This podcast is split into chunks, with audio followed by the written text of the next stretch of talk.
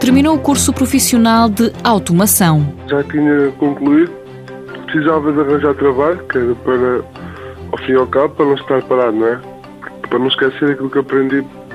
E então tive que ir à procura de emprego escrevi-me no, no centro de emprego. E ideia que foi muito boa.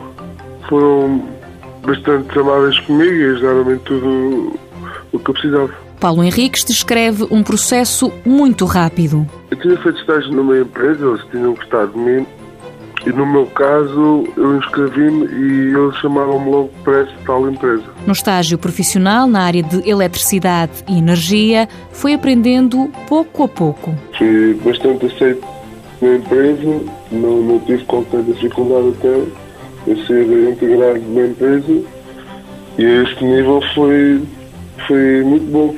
A nível profissional, é claro que nós acabamos por sair daquele momento da escola, não sabemos tanto, não é? Como quem já está na área e a experiência que as pessoas contêm, mas vamos aprender aos poucos. Quando terminou o estágio profissional, Paulo Henriques ficou na empresa durante dois anos. Acabou por sair para poder continuar a estudar. Neste momento eu estou a estudar automação, robótica e manutenção industrial, porque é o seguimento do curso profissional que tirei no, Luís Silva. Tem, nesta altura, 21 anos e muita vontade de continuar a aprender. Mãos à obra. Com o apoio da União Europeia, Fundo Social Europeu, Programa Operacional Assistência Técnica.